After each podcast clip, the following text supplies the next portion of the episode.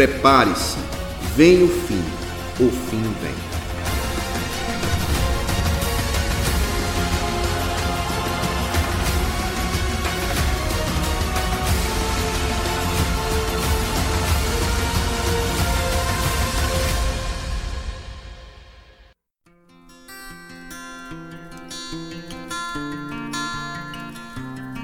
Graças Deus, meus irmãos e amigos, em nome de Jesus, estamos de volta o nosso programa Família em Foco, na série, né? Vem o fim, o fim vem. Desta feita não é mais necessariamente para fazer perguntas ao irmão Edson. Nós encerramos nosso, os nossos 14 pontos sobre a escola dispensacionalista, pré-milenista, né?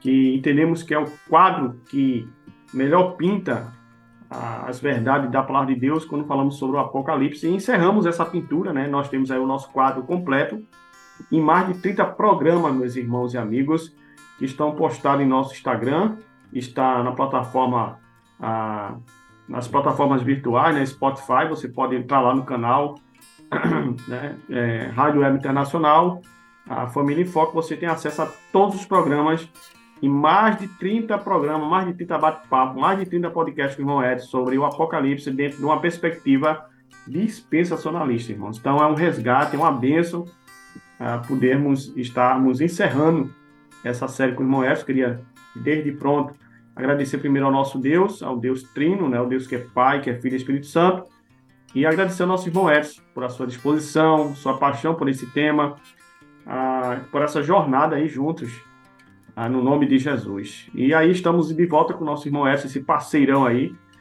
para encerrarmos esse ciclo tão importante desse programa. Graças a paz, meu irmão. Amém, irmão. A paz do Senhor. A paz do Senhor a todos os ouvintes. Eu também tenho essa palavra de gratidão, mas com certeza, né? Porque foi uma oportunidade, né? Muito, muito é, importante. Foi um privilégio para mim poder ter isso gravado, né? Poder ter, ter, ter esse conteúdo assim disponível vocês sabem, você acompanha a minha, minha trajetória né, desde o início da minha fé, praticamente. Você converteu poucos meses depois de mim. E é, nós passamos por discipulados, passamos por classe de escola bíblica, fundamos classe de escola bíblica, né? Na Assembleia de Deus tudo mais. E muito daquilo que foi falado, até certo ponto, se perdeu, né? A gente falou e ficou nisso, ficou na memória, que a gente lembra, lembra, que não lembra, já era. E aqui não, aqui, graças a Deus, com essa oportunidade de gravar, de fazer esse, esse programa, né? Deixando tudo registrado, nós temos aí esse recurso, né? De poder consultar. E isso era, uma, era um grande desejo meu, né? Fazer dessa maneira, e especialmente com a interação que você propiciou, com perguntas e respostas. Olha, foi, foi realmente maravilhoso. Só tenho a agradecer, realmente foi uma bênção. É, agradecer também a confiança né, da própria rádio, né, rádio web internacional, né, na pessoa do pastor Telêmaco e equipe em geral, né, pela confiança mesmo em mim, né, pela confiança aqui na, na, na minha exposição, na, no seu, na sua intermediação, né, nesse programa, né, tudo isso são, são, são bênçãos e só temos a agradecer. Primeiramente, obviamente, ao nosso Deus e depois a essa equipe que nos proporcionou, proporcionou essa, essa rica oportunidade. Amém, meu irmão. Irmão Edson, eu disse que não ia fazer perguntas, na é verdade, nosso, nosso ciclo de perguntas fechou, mas ah, tem uma pergunta que não quer calar, e eu acho que ela é muito oportuna nesse momento para a gente fechar a série, né? É, irmão Edson, qual a importância, né? Deixa eu ver como coloca a pergunta. Diante de tudo que nós estudamos durante um ano, foi um ano de programa, esse ano, em média um ano de programa, todas as segundas-feiras estávamos aqui com o irmão Edson, é, gravando esse programa para vocês, com muito, muito amor, muita paixão, muito estudo bíblico, muitas consultas, tá bom?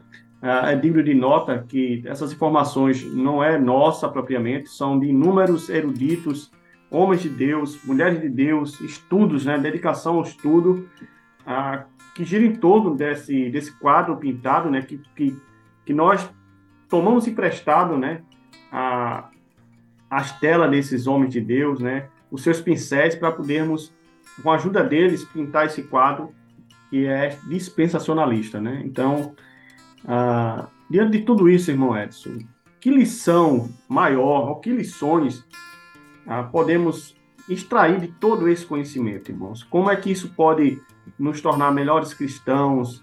Ah, quais são os cuidados que devemos ter ao estudar esse tema tão importante? Ah, qual é a lição, irmãos, que aprendemos com tudo isso? Né? Qual é a lição, as lições, adiante da vastidão desse tema tão importante? E olha que a gente expôs apenas uma escola, apenas um quadro, na galeria imensa de quadros que tem, de homens de Deus também, que tentam, a partir da Bíblia, a partir da Escritura, entender a vontade de Deus para o fim dos tempos. Né? Que lições é possível aprender, irmão Edson? Ah, verdade, meu irmão, verdade. E nós, nós foi um estudo maravilhoso, né? Foi um estudo longo, maravilhoso, e do qual nós podemos tirar diversas lições, diversas lições. Eu vou ler aqui dois textos, apenas dois versículos, que nós o mencionamos no nosso primeiro programa. Quem tiver a oportunidade de ver nosso primeiro podcast, foi quando nós nos apresentamos, falamos sobre, sobre o tema que eu vou falar, eu citei os motivos né, para estudar escatologia, e dentre eles, dois me chamam muita atenção e servem né, pra, como, como base para tudo o que nós falamos e para todas as aplicações práticas que nós podemos derivar a partir daquilo que nós estudamos. O primeiro texto está lá em Tessalonicenses. Primeira Tessalonicenses, capítulo 4. Primeira Tessalonicenses, capítulo 4. Deixa eu ver aqui qual é o texto exato.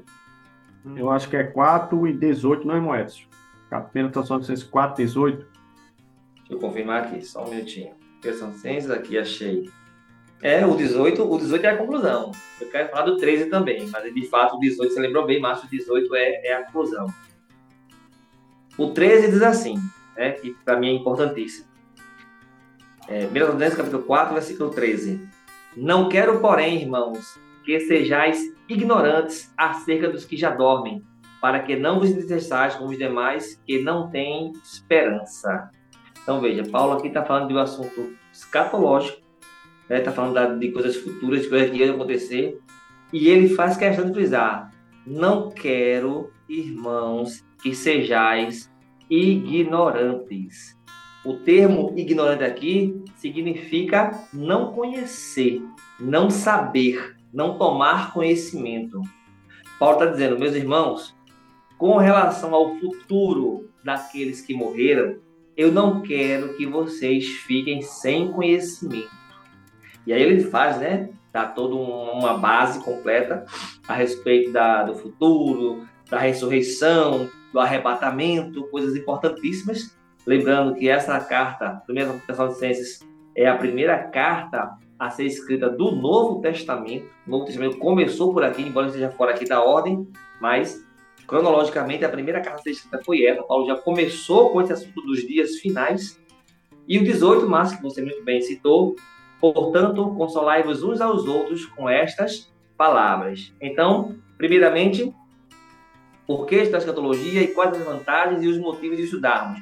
Primeiro, porque o nosso Senhor não nos quer ignorantes a respeito desses assuntos. E é com isso que nós podemos nos consolar. Ter esse conhecimento é um privilégio, né? é um jeito de consolar nossos corações a respeito das coisas que vão acontecer. Como a gente até brincou algumas vezes durante as gravações, é ter o spoiler, é saber o spoiler daquilo que vai acontecer e por isso poder confiar com muito mais facilidade. E o outro texto 1 João, capítulo 3, versículo 2 e 3, se não me engano. Deixa eu confirmar. Primeira epístola de João, lá no finalzinho, perto de Apocalipse.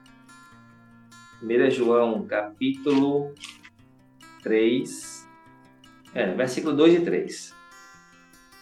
Diz assim: Amados, agora somos filhos de Deus e ainda não é manifesto o que havemos de ser mas sabemos que quando ele se manifestar, né, quando ele vier nos buscar, quando ele voltar, seremos semelhantes a eles, a ele, porque assim como ele é, o veremos. E qualquer que nele tem esta esperança, purifica-se a si mesmo, como também ele é puro. Ou seja, aqui já, já saiu do campo teórico, do campo do conhecimento, Tessalonicenses fala do conhecimento para o consolo. É bom saber aquilo ali, aquilo ali vai me dar estrutura para suportar as provações. aqui em, em, em 1 João, capítulo 3, versículos 2 e 3, sai da parte teórica, do só conhecimento, e parte para a parte prática. Veja, saber que ele vai se manifestar, saber que você vai ser arrebatado, saber que você vai ser transformado, é uma bênção, é uma maravilha, consola, conforta, dá estrutura para a gente. Mas João vai além, e João diz: e é qualquer um que tem essa esperança, purifica-se a si mesmo. Procura andar no caminho da luz, procura andar no caminho de Cristo, procura estar preparado para este encontro. E essa foi uma das nossas temáticas, né, desde o início, né, que a nossa visão, por causa da doutrina da iminência da volta de Cristo, inclusive essa doutrina, ela só é possível na nossa posição dispensacionalista, pré-tribulacionista, pré-milenista. As demais não têm a doutrina da iminência, e é, esse é um dos diferenciais mais importantes então, ter essa iminência faz com que nós estejamos sempre buscando agradar ao Senhor, porque sabemos que Ele pode vir nos buscar a qualquer momento. Nos ajuda a nos prepararmos, nos dá incentivo para vivermos em santidade. Então, basicamente, esses aí são, são, são os aprendizados, né? as aplicações teóricas né? e as explicações empíricas daquilo que nós podemos tratar a respeito dessa, dessa, dessa escola. Uma coisa, porém, Márcio, que nós nós não falamos, nós ignoramos praticamente durante todo esse ano, e não foi sem querer, eu, eu de fato evitei, eu procurei evitar, já que estamos agora no último programa, não vai ter mais perguntas, eu vou poder agora citar algumas delas, que é a respeito da, das, dos tipos de dispensacionalismos que existem, né, e hoje em dia são seguidos. Poucas vezes nós adjetivamos o dispensacionalismo que nós defendemos apenas nós somos dispensacionalistas, pré-milenistas, pré-tribulacionistas. Bom, nós dizemos isso, é isso que a gente é, tá? Então, desde o começo a gente sustenta isso. Porém, algumas poucas vezes, eu lembro de ter você falar que era um dispensacionalismo clássico. Não sei se você consegue citar isso uma vez, né? E aí eu nem gosto muito de ir por esses rótulos, porque esses rótulos amarram muito o dispensacionalismo. Mas é, a maioria, quase tudo que a gente crê, vem realmente do dispensacionalismo clássico. Porém, também existe o dispensacionalismo revisado, que é mais novo, e um mais novo ainda, que é o dispensacionalismo progressista, pro, melhor, perdão, dispensacionalismo progressivo. Então, esses são os três maiores tipos de dispensacionalismo que existem. E por que é que nós evitamos, nós não falamos sobre essas correntes? Eu mesmo, particularmente, né, eu que estava sendo entrevistado, evitei dar esses detalhes por um motivo muito simples, é que apesar de eu ser jornalista, é, a gente não se enquadra com todos os argumentos de nenhum deles. Né? Nós, nós, nós, nós pegamos um pouco de cada um, vamos dizer assim, a gente faz uma integração desses sistemas. A maioria do que a gente falou certamente vem do próprio dispensacionalismo clássico, né? Que é quando, quando tudo começou, né? Nós teríamos aí como expoentes vamos colocar assim, grandes expoentes dessa, dessa, dessa, dessa vertente do institucionalismo, o próprio John Nelson Darby, né, que é quem de fato começou a, a parte de divulgação do pré-tribulacionismo, por assim dizer, e também Sirius Scorfield, né, da famosa Bíblia Scorfield, famosíssima, né, que ajudou a popularizar o institucionalismo no mundo. Então, esses dois são dois grandes expoentes do dispensacionalismo clássico né? E nós seguimos de fato muito o que eles disseram. Nós temos também o dispensacionalismo revisado. E boa parte, se não foi a maioria, porque a maioria deve ser do clássico mesmo, mas se não foi a maioria, foi 40%, 45%, metade, vamos colocar assim, do que nós falamos, foi do dispensacionalismo revisado mesmo, que é, de certo modo, uma repaginação do clássico. Dentre os grandes expoentes do dispensacionalismo é, revisado, nós temos, por exemplo, Márcio, Charles Riley, né, que é dispensa apresentações, né, um grande teólogo, gente né, da mais alta estirpe. É, juntamente com ele, John Valvoorde, que também é doutorado, assim, é um teólogo de primeira. E como se não bastasse, nesse grupinho básico tem o nosso querido Norman Gasler, também é dispensa apresentações. Então, o revisado tem grandes potências na teologia e muito com o que a gente concorda. Pronto, vou, vou dar aqui um exemplo básico de uma diferença, uma diferença que eu vejo, né, que eu tenho com o clássico e com o, com o revisado, onde eu abraço o revisado ao invés de abraçar o clássico. É, certamente, Marcelo deve ter lembrado dessa pergunta que a gente fez logo no começo, mais ou menos na vamos dizer, assim, terceira para quarta, para quarta podcast em diante, é, sobre aquela questão do arrebatamento da igreja, em que se usa o texto, né, Mateus 24, 40, é, um será deixado, o outro será levado, né? Chega até a perguntar isso. E ali era um bom momento para falar de dispensacionalismo revisado e clássico, porque ali é um dos principais diferenciais dele. O dispensacionalismo clássico costuma pregoar que o que será levado será arrebatado. Um será levado, levado no arrebatamento. O outro será deixado, deixado né, para o julgamento. Porém, como você deve lembrar, quando você me perguntou isso, eu divergi disso aí. Eu vi, não. Pelo contexto, o que será levado, o contexto ali que Jesus tinha exemplificado é o dilúvio. Quem foi levado, foi levado pelas águas, foi levado condenado. Quem permaneceu é que estava salvo. E essa é uma posição do dispensacionalismo revisado. Você vê que interessante. Quase tudo eu pego do clássico meio, mas nessa parte aí, eu, hum, rapaz, o revisado aí eu acho que encaixou muito melhor, né? É, explicou, explicou muito mais exatamente. Outra coisa importante, e aí já é mais divergência do revisado para o clássico, eu prefiro ficar com o clássico. Duas coisas importantes que o clássico mantém e que eu sustento na minha fé. A primeira delas é a respeito da ressurreição dos santos do Antigo Testamento. Como nós falamos aqui, entendemos que no dia do arrebatamento, todos os mortos em Cristo ressuscitarão. Ou seja, os santos do Antigo Testamento, como é que eles foram salvos? Foram salvos por Cristo do mesmo jeito, ainda que ele não estivesse lá. Mas eles foram salvos pelo Cristo que havia de vir. Assim como nós hoje somos salvos pelo Cristo que já veio. Então, o fato de ele estar lá ou não, ou estar aqui ou não, não influencia. A fé é em Cristo. Então, entendemos que no dia do arrebatamento da igreja, quando Cristo vem buscar a sua igreja, ressuscitam também os santos do Antigo Testamento, porque eles morreram em Cristo, ainda que eles não são igreja. A igreja é a noiva do Cordeiro, mas os amigos da noiva vão também. Então a gente defende isso aí. E isso aí faz parte bem do clássico. O clássico é nessa linha aí. O revisado não. O revisado diz que é o arrebatamento, é ressurreição apenas para a igreja. Então, isso aí já temos uma, uma, uma, divergência. E eu prefiro entender que quem morreu em Cristo ressuscita. É a primeira ressurreição e assim vai.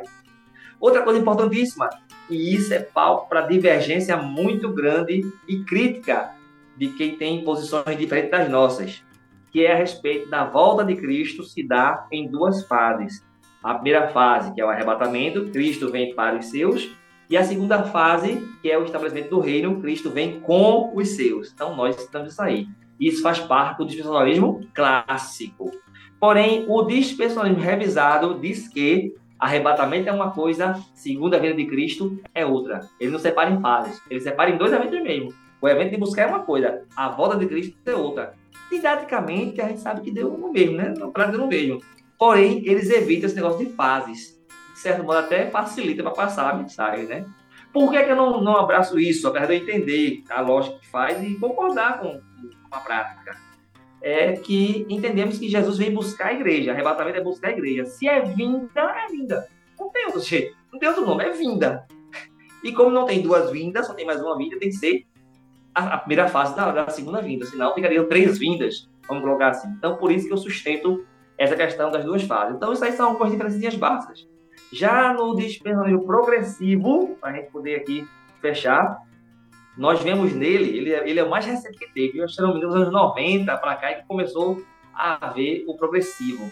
E ele é muito parecido com o aliancismo. Tão parecido que é até acho difícil separar Israel de igreja nesse tipo de dispensacionalismo. Mas ele, ele faz a separação. Dentre os, os, os baluartes que, que tem nele, tem um, um, um muito famoso chamado Robert Dawkins, também Robert Dawkins é muito bom. E também tem o nosso famoso youtuber que eu sigo, que eu sou cheio de tanta liga, eu gosto demais, que é o pastor Iago Martins.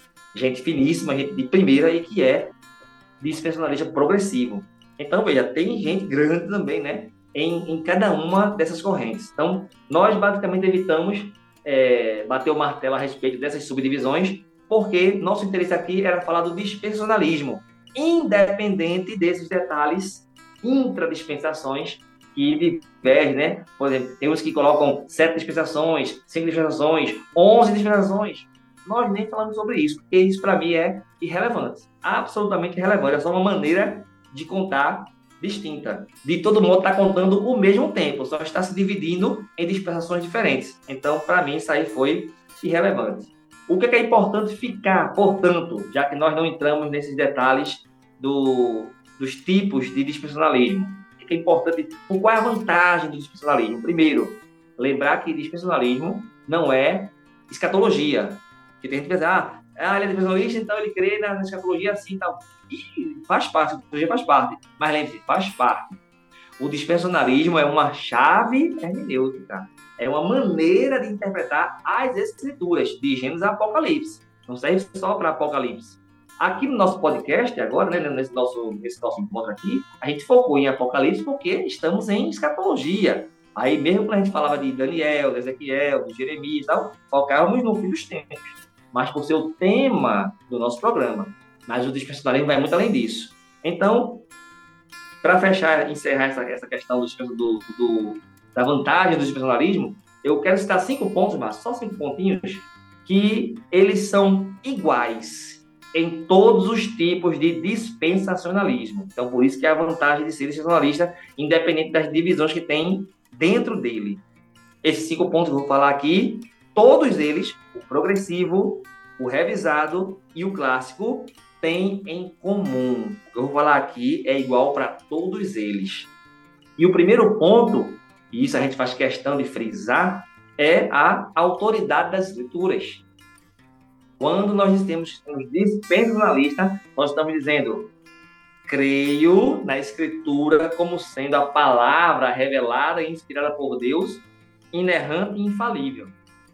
Então, isso faz parte né, do bojo, da base do dispensacionalismo. Então, primeiro, crer que as Escrituras são a autoridade final. Segundo, que também é comum em qualquer dispensacionalismo, cremos que Deus trata o seu povo em dispensações, isto é, em administrações.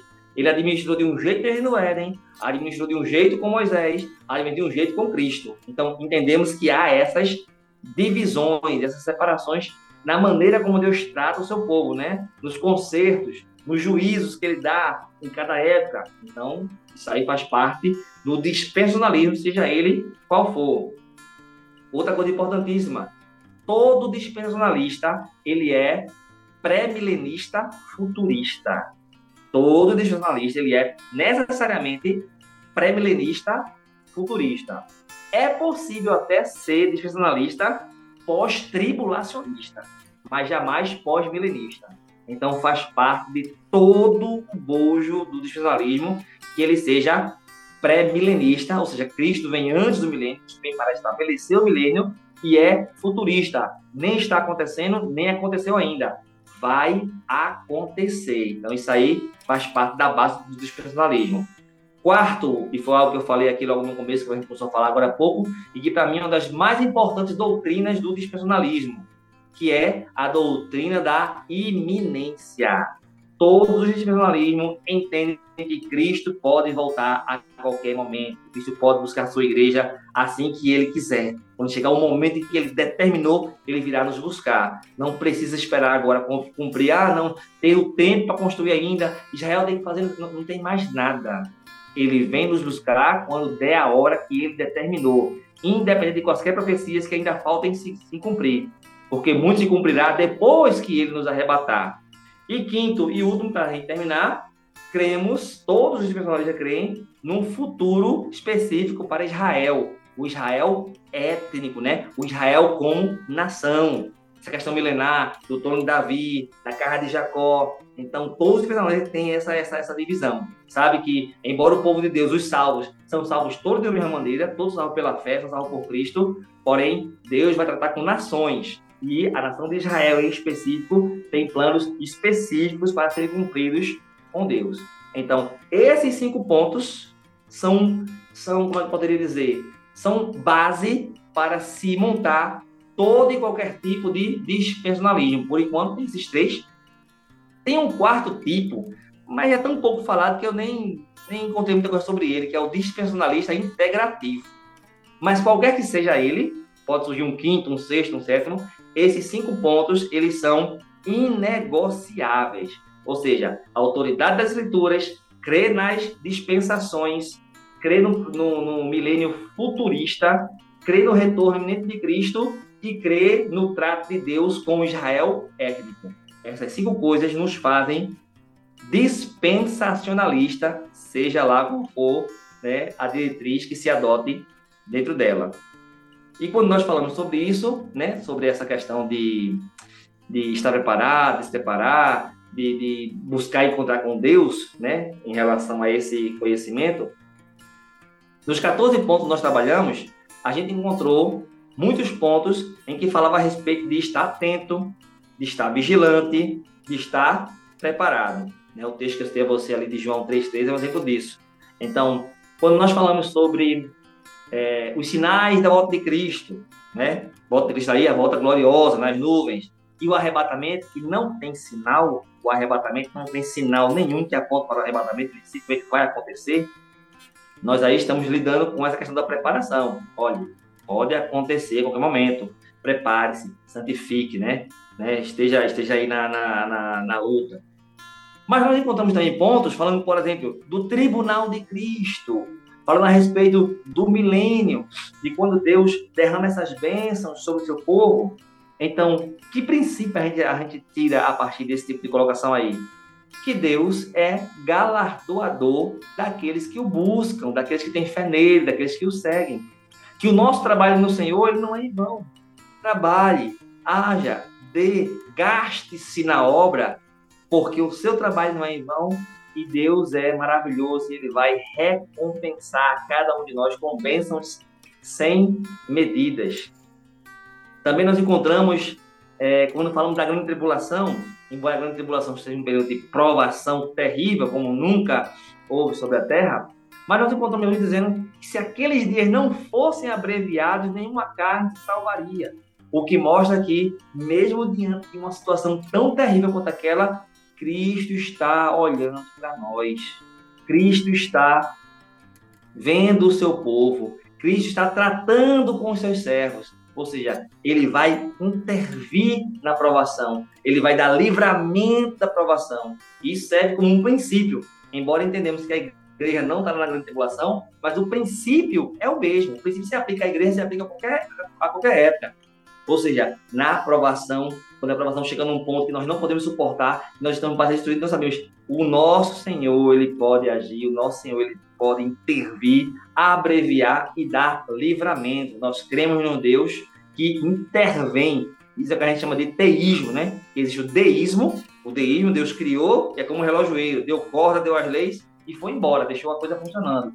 Nós cremos num Deus teísta, ou seja, num Deus que ele é imanente, né? E ele, ele, também, ele também faz parte da, da, como eu poderia dizer, da nossa história. Ele intervém na nossa história.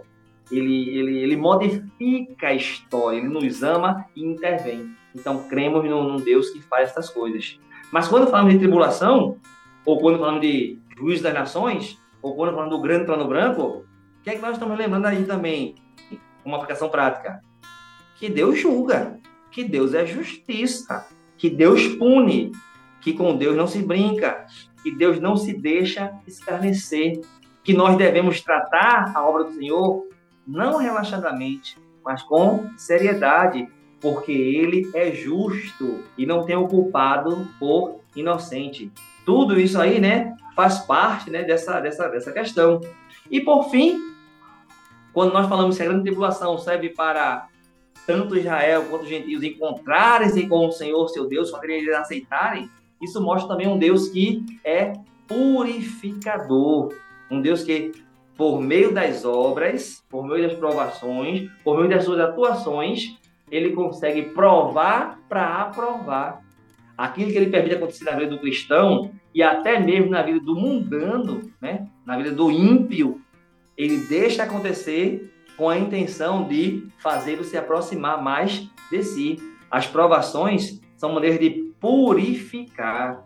A grande tribulação, por exemplo, vai ser aquela maneira que ele, é a maneira que Deus desenvolveu para fazer com que o Israel diga: Osana, bendito que vem em nome do Senhor. É depois da tribulação que eles vão para aqueles dias, eles vão ter esse reconhecimento. Então, o nosso Deus ele é consolador, o nosso Deus ele é provador e o nosso Deus ele é galardoador. Tudo isso nós nos depreendemos, nós conseguimos derivar desses 14 pontos que nós estudamos, Márcio, ao longo desse um ano de programa. É isso aí, meu irmão. Graças a Deus, irmão Edson. E assim, né? A gente traz esse, esses 14 pontos, a reflexão prática, né, para a nossa vida cristã, e não somente para aqueles que não conhecem a Cristo, né, mas principalmente para aqueles que dizem conhecer a Cristo. Tem uma das igrejas da Ásia em Apocalipse, né, que a Bíblia diz que Deus, Deus falando para ela, uma reprovação, é que Deus disse que estava a ponto de vomitá-la. Vê que palavra dura, né? Deus diz, ó, vocês estão me gerando náuseas. E eu fico pensando, irmão Edson, quantas pessoas estão na igreja né, de Cristo, né, no corpo de Cristo, e essas pessoas estão nesse estado, que elas não, se, não são frias nem quentes, são pessoas que Deus está a ponto de vomitá-la. Então, meus irmãos, você que está dentro da igreja e ainda não está levando Deus a sério, e você ainda realmente não nasceu de novo, é o momento de tomar essa decisão. Porque você está exposto à escritura todo domingo, todas as programações de sua igreja, você está sendo exposto à palavra de Deus, confrontado por ela, mas você permanece nesse estado, dando náuseas em Deus. Então é importante né, que ah, não só os irmãos que estão nesse estado, mas todos, todos nós devemos fazer uma auto-reflexão na nossa vida de como estamos vivendo para Deus nesses últimos dias. Porque estamos nos últimos dias, irmãos. Ah, Israel novamente passou a ser objeto de, ah, de das televisões, né? toda a rede social fala de Israel agora. E depois de séculos, Israel volta a ser Estado, volta a ser nação, e novamente Israel é atacada por seus inimigos. Eu me pergunto se de fato isso não é um sinal claro, né? Um dos sinais claros da volta de Cristo, do arrebatamento da igreja, de tudo que nós tratamos aqui nos 14 pontos. Então precisamos, gente, estar sensíveis a esses eventos.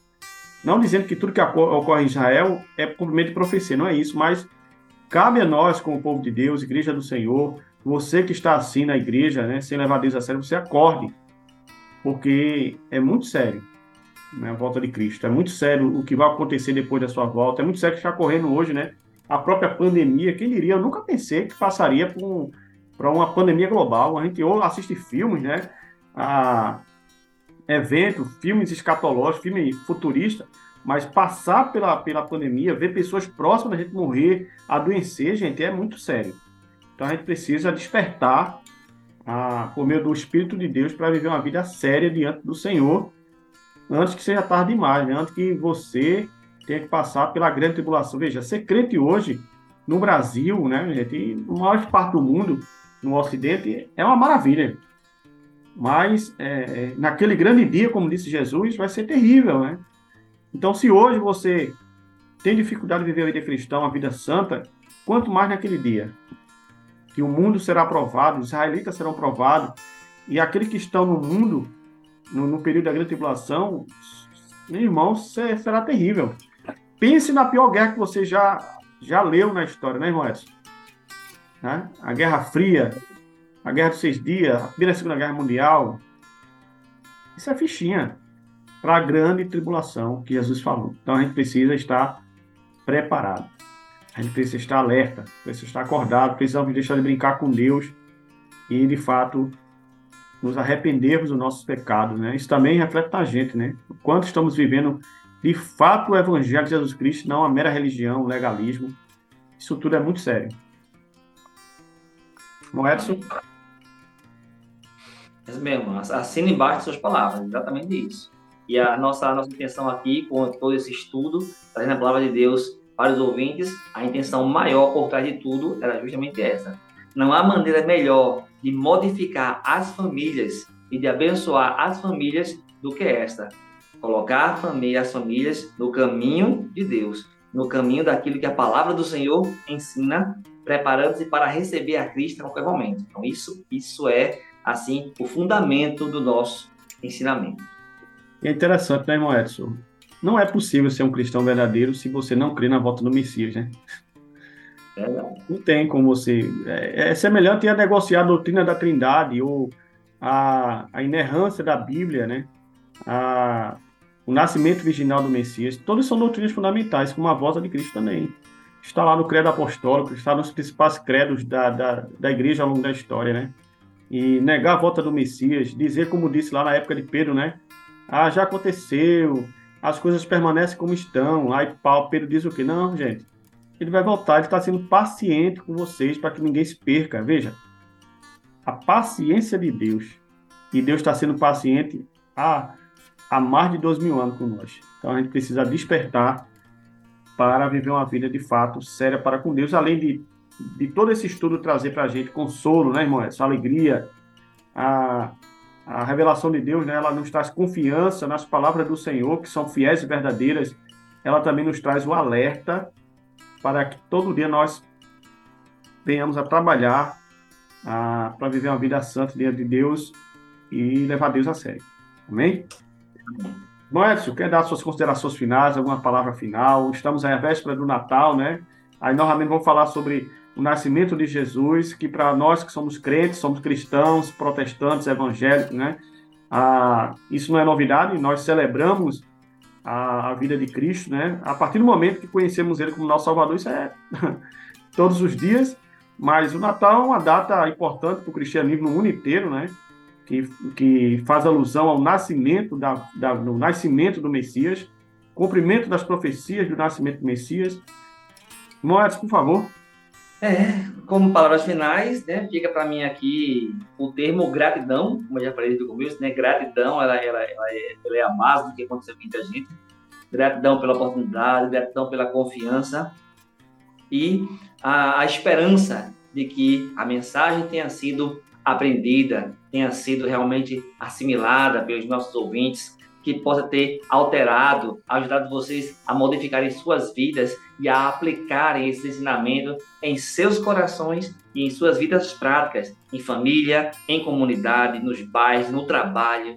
Que isso faça com que vocês sejam luz de Deus, né? Sejam a luz do mundo, conforme Deus quer que vocês iluminem. Então, é por meio desse ensino, é por meio da, da exposição dessa palavra, é por meio da base, consolação que nós temos nesse conhecimento revelado pelo Senhor, que nós podemos dar o nosso melhor, que nós podemos esperar cada vez mais. Então, que vocês possam ter também esse sentimento de modificar suas vidas, de alterar né, a sua rotina para trabalhar para Deus de maneira cada vez melhor, mais produtiva, sabendo que no Senhor o vosso trabalho não é em vão.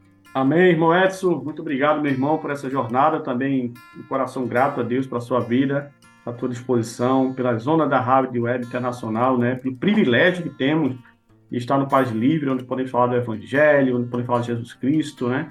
Agradecer a direção da rádio, pastor Telemaco Moraes, pastor Túlio Vasconcelos, né? o irmão Alexandre, que edita os nossos podcasts, bota a trilha sonora, enfim, toda a equipe, irmãos.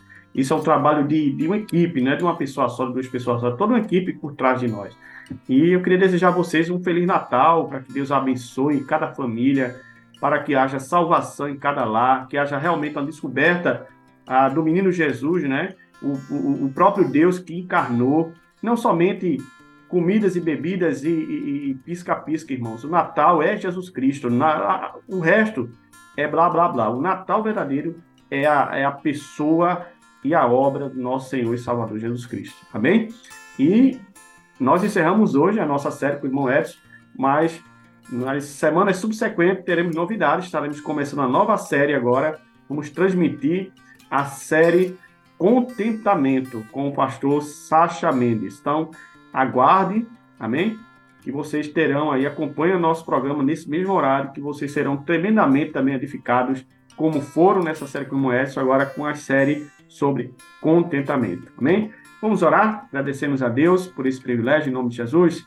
Senhor nosso Deus, te damos graça por essa noite, por essa segunda-feira, pelo privilégio que temos de poder falar da tua palavra e alcançar tantas famílias, Senhor, tantos rostos que não, nem, nem, nem conhecemos, mas o Senhor conhece cada um deles, cada família, cada pai de família, cada marido, cada esposa, cada mulher, cada senhora, cada jovem, O Senhor conhece cada um deles e sabe as necessidades dos seus corações. Mas clamamos, Senhor, por salvação, clamamos por regeneração nesses lares, clamamos para que todo esse programa que foi ministrado ao longo de um ano, Senhor, possa ter feito a diferença nos corações ah, dos nossos caros irmãos e amigos e possam ter levado eles a Cristo.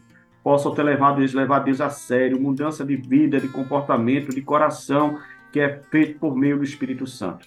Então, queremos te agradecer, Senhor, por nossa audiência. Abençoe o irmão Edson, Senhor. Obrigado por essa amizade, obrigado pela vida dele, obrigado pela sua família, pela sua paixão por esse tema, pela sua forma tão didática e prática e fácil, Senhor, de trazer assuntos tão complexos e profundos ah, para todos nós. Continua abençoando teu filho, Senhor, com bênção dos céus. Te louvamos por tudo, Senhor, no bendito nome de Jesus. Amém. Amém. Senhor. Amém. Deus abençoe, meus irmãos e amigos, em nome de Jesus, um forte abraço a todos.